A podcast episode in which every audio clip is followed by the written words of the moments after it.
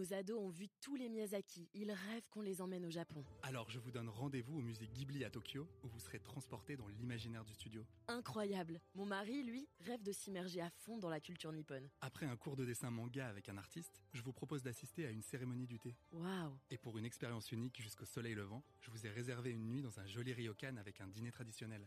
Je nous y vois déjà. Avec Marco Vasco, ne rêvez plus, vivez votre voyage l'esprit libre. Au rendez-vous sur marcovasco.fr pour imaginer votre prochain voyage sur mesure. Clémence de Clavière, bonjour. Bonjour Quentin. Alors, citez-moi une personnalité que vous admirez, en secret hein, peut-être, et que vous rêveriez de rencontrer. Alors, euh, je vais vous euh, donner un nom euh, qui va peut-être vous amuser, mais tout simplement la, la reine d'Angleterre.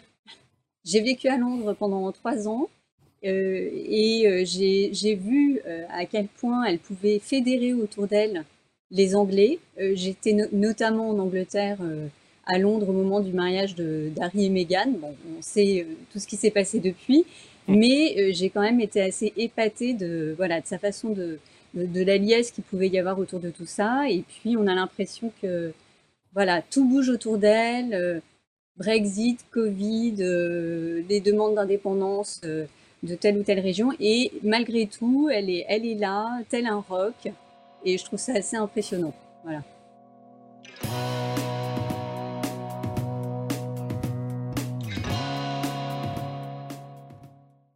Bonjour à tous et bienvenue au Talk Décideur du Figaro avec aujourd'hui sur mon écran et sur le vôtre Clémence de Clavière qui est directrice générale du Bottin Mondain, donc un annuaire qui recense des milliers de familles françaises, et ce depuis 1903. Euh, Comment est-ce que vous définiriez, vous, Clémence de, Clavière, euh, le bottin mondain? Est-ce que c'est un annuaire, comme je viens de le dire un peu trivialement? Est-ce que c'est une œuvre? Est-ce que c'est un objet? Qu'est-ce que définissez-le moi selon, vos mots? Mmh, Il y a un petit peu de tout ça. en fait, alors, le, il a souvent été défini comme, un annuaire, puisqu'à l'origine, en 1903, quand, quand il a été créé, il s'agissait en fait de répertorier les personnes qui avaient le téléphone, tout simplement. Euh, les personnes qui voulaient faire commerce. Donc euh, au départ, euh, le, le, bottin s'appelait, son titre initial était l'annuaire du commerce. Et puis peu à peu, ce, statut a évolué au fil au gré de, de rachats. En fait, le bottin a racheté des, concurrents. et ce bottin s'est enrichi en fait de de personnalités euh, différentes et peu à peu c'est devenu un annuaire familial. Donc je dirais que au-delà d'un simple annuaire, maintenant ce qu'on a, c'est plutôt en fait 40 euh, 000 familles euh, qui sont qui ont toutes des liens entre elles, qui sont certes leurs noms sont certes juxtaposés les uns aux autres, mais tous ces noms prennent sens les uns par rapport aux autres en fait. Euh, ils n'auraient pas de sens euh, les uns sans les autres. Ce sont des familles qui ont des liens euh, inextricables. Et donc au-delà, d'un simple annuaire papier, qui est évidemment notre totem, c'est surtout une communauté en fait, un réseau de personnes qui ont, qui partagent des valeurs communes et qui souhaitent les maintenir, les défendre, les transmettre à leurs enfants voilà, c'est surtout ça le bottin. On reviendra tout à l'heure, euh, Clémence de Clavière, sur cette notion de, réseau. Euh, votre relation personnelle à vous avec ce, avec ce fameux, euh, ce fameux totem, vous avez dit, c'est quoi? À quel moment vous avez pris conscience qu'il existait quelque part dans la maison familiale? Oui, alors parce que j'ai toujours connu le bottin chez moi, chez mes parents, grands-parents. donc bon, c'est un objet que j'ai toujours vu.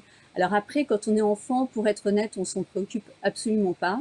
On commence à prendre conscience euh, du bottin quand on commence à, sortir les premières soirées. On, rentre de soirée, on s'amuse à regarder euh, ah ben, un tel est cousin avec un tel. On essaie de trouver des liens de parenté. Voilà, c'est ce qui est assez amusant. Et puis, la vraie conscience du, du bottin, elle arrive quand, je dirais, qu'en soi-même, on, construit sa famille on devient responsable, euh, on a les responsabilités d'enfant. Et, là, tout à coup, on se dit, tiens, Malbotin, euh, c'est pas si mal.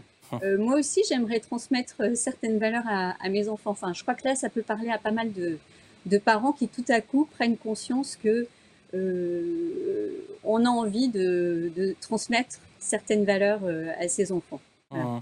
Vous, Clémence de Clavière, vous êtes DG du Botin. Comment est-ce que vous êtes devenu DG du Botin pourquoi, pourquoi vous? Et, quelles, sont, les raisons pour lesquelles vous, vous êtes DG d'ailleurs de, ce, gros livre ancestral? Alors pourquoi moi? Euh, En fait, ça s'est fait au gré d'une rencontre dont j'ai été euh, approchée banalement par un chasseur de tête. euh, qui a joué avec moi sous forme de, de devinette, qui m'a parlé voilà, d'un projet assez stimulant, un vrai défi à me lancer dans ma vie.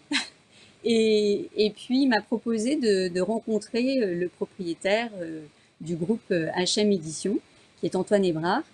Euh, j'ai rencontré Antoine Hébrard, qui m'a parlé de son projet donc de, faire entrer le bottin dans une nouvelle ère. Et le projet m'a beaucoup plu.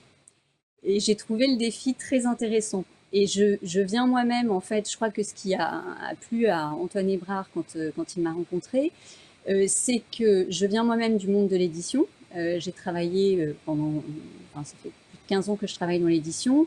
Euh, j'ai une formation initiale en histoire, je suis médiéviste de formation, donc nécessairement pour le bottin, je pense que c'est important. Mmh. Et puis, mes précédentes fonctions m'ont amené à, à, travailler sur la, sur la construction de, contenu de marque. Je, travaillais pour Relais et Château. Précédemment, j'étais la responsable éditoriale de, la marque. Donc, tous ces éléments conjugués, et puis mon, mon envie en fait de, voilà, je, je venais d'un groupe euh, positionné au niveau international. Et là, je crois que j'étais, bah, comme beaucoup de personnes hein, qui arrivent euh, à l'âge de 40 ans et plus, et puis on se pose des questions, on se dit, bon, c'est très bien ce que je fais, mais là, maintenant, j'aimerais euh, euh, comment dire, peut-être travailler dans. Enfin, moi là, j'avais envie de travailler dans une entreprise de plus petite taille, mmh. euh, de pouvoir prendre les rênes, ce qui m'a été offert par, euh, par Antoine Hébrard, et puis d'essayer de, construire quelque chose de nouveau avec euh, cette belle communauté du Bottin. Vous avez évoqué, vous avez dit, Clémence de Clavière, euh, faire entrer le Bottin dans une nouvelle ère. Qu'est-ce que ça, ça veut dire mmh. exactement? Et par ailleurs, comment est-ce que ce fameux Bottin évolue depuis donc, sa création en, en, en 1903 oui, alors le, bon, le bottin, euh, il est vrai, euh, par, sa, par sa forme, on pense tout le temps au, au bottin euh, papier. Euh, on pourrait croire que le bottin n'a pas euh, évolué. En réalité, le bottin s'est toujours adapté euh, à son temps, tout en véhiculant le même message, en fait. Je pars du principe, en fait, que quel que soit le support, c'est pas le c'est pas tant le, le, support qui va compter, c'est le, le, message qu'on veut véhiculer.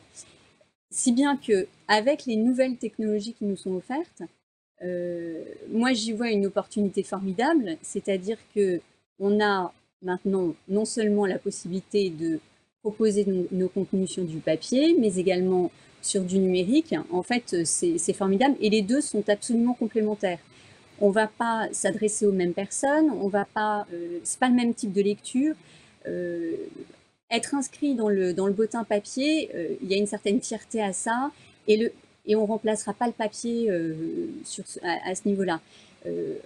en revanche, ce que, vont nous apporter tous les nouveaux supports digitaux, c'est qu'on va pouvoir toucher les nouvelles générations qui, sont moins attirées par le papier, hein, ça c'est certain, et c'est pouvoir offrir de nouveaux services via le digital. Mais le contenu, enfin le, les, valeurs qui sont véhiculées restent les mêmes. Et ce, mot de réseau que vous avez employé tout à l'heure, c'est un peu ça aussi, c'est-à-dire euh, le bottin mondain, c'est un réseau euh, c'est un réseau euh, papier, mais euh, une grande famille, vous avez dit aussi, mais ça peut effectivement, par le biais du, du digital, devenir un réseau social de la même manière. Pardon de citer d'autres, d'autres, d'autres choses qui me font penser un petit peu à ce que pourrait être un bottin mondain digital, mais à des, à des réseaux comme gens de confiance ou de bouche à oreille ou, ou, ou, des choses comme ça. C'est-à-dire un cercle de gens qui se ressemblent dans, plusieurs mesures et qui peuvent communiquer entre eux et, se, rencontrer. Oui, oui, oui. Alors, on a cette, euh, en fait, on a cette volonté-là. Euh, on a déjà, euh, on offre déjà la possibilité à nos membres de s'échanger principalement des nouvelles familiales, tout simplement tout ce qui est annonce de naissance, de mariage, de fiançailles, d'ordination, de décoration, etc. Donc les membres se donnent déjà des nouvelles sur, tout ce qui est annonce familiale. Et puis, on a également un volet de petites annonces qu'on a prévu de, développer. Après, bon, vous, faisiez une comparaison et euh, il est légitime de la faire, mais nous, on a une, volonté de rester, euh, comment dire, une, communauté euh, relativement cohérente. On a à peu près 40 000 familles à l'heure actuelle et on ne veut surtout pas grossir. Enfin, grossir. C'est-à-dire que la, communauté, on est parti du, on y a réfléchi, on est parti du principe que il n'était pas question d'essayer d'atteindre euh, un million d'utilisateurs ou euh, enfin voilà euh, de façon à ce que la, communauté reste cohérente. En fait, elle a un sens du moment qu'on sait que il y a toujours un, lien entre les membres. on est de, loin en loin, il y aura toujours une connaissance commune. Voilà. Et c'est ce qui assure une certaine garantie au sein de cette communauté. Ce que vous, me dites entre les lignes, Clémence de Clavière, c'est que l'audience et, euh, l'envie d'avoir du chiffre, de plus en plus de monde dans sa communauté, pardon, ça peut nuire euh, au, socle familial, si, je puis dire. En fait, nous, c'est notre, c'est notre principe. Euh, voilà, nous, on part du principe que on peut rapidement perdre euh, l'essence même de la, de la communauté si on, l'ouvre trop. Après, cela n'empêche que à terme, notre souhait, là pour l'instant, on est dans un objectif de euh, d'offrir de nouveaux outils à nos membres. Ça, c'est une chose. Mais à terme, on souhaite aussi parler au-delà euh, de la communauté des membres du BM. Donc, on mmh. aura aussi à terme des, des offres leur étant destinées, puisque toutes les questions de savoir-vivre, etc., peuvent intéresser euh, tout un chacun. Hmm. Dernière question, euh, Clémence de Clavière, cette notion de sélectionnabilité. Euh, si on mhm. ne souhaite pas spécifiquement élargir un cercle existant, en tout cas trop l'élargir, comment est-ce que ça se passe en coulisses quand bon bah voilà monsieur veut entrer dans le bottin mondain, il fait la demande et ensuite en coulisses qu'est-ce qui, se passe?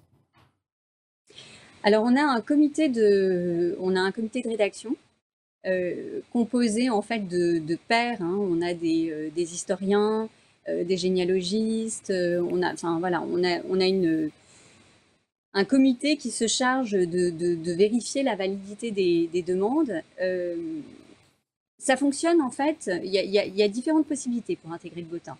C'est-à-dire que soit nous, le botin, nous faisons la démarche de proposer à des personnes qui nous semblent complètement rentrer dans les critères, qui nous semblent apporter une, voilà, leur pierre à l'édifice. Et puis, euh, mais la, plupart en fait des candidatures que nous avons euh, nous parviennent par le biais des membres euh, qui se chargent de coopter en fait, qui nous proposent des candidatures, qui parrainent d'autres personnes. Alors généralement, c'est dans leur propre famille, ça va être leurs enfants, petits-enfants, neveux, mmh. et on privilégie d'ailleurs ce, premier cercle. Mais certains vont nous proposer aussi des amis euh, considérant que ces personnes euh, peuvent tout à fait euh, intégrer voilà, le réseau. Et dans ces cas-là, on demande, on demande bon, comme on, le ferait ailleurs pour un job, par exemple, on mmh. demande une lettre de motivation pour expliquer voilà, les raisons pour lesquelles on souhaite, on souhaite rejoindre le botin. Et c'est assez parlant parce que on arrive quand même assez bien à repérer les personnes qui euh, qui font ça dans une démarche vraiment d'authenticité, pardon, de sincérité. Nous, c'est ce qui nous intéresse. On ne cherche absolument pas à faire venir des personnes qui euh, souhaiteraient être dans une ambition de, euh, comment dire, de réseau professionnel. Il y a d'autres réseaux qui existent pour ça, et c'est pas du tout notre notre objectif. Nous, c'est vraiment un réseau familial. Mmh. Un réseau familial, donc euh, pour, le, pour les, aspects professionnels, vous avez évoqué Antoine Ebrard tout à l'heure, il y a le Wouzvou par exemple qui, qui recense Exactement. Les, les, les, personnes qui ambitionnent de faire du réseau et de rencontrer des professionnels. Merci infiniment Clémence de Calvière euh, d'avoir euh, répondu à mes questions pour le talk des Moi qui vous remercie. Je vous souhaite une excellente fin de journée. Merci beaucoup. À bientôt. Au revoir.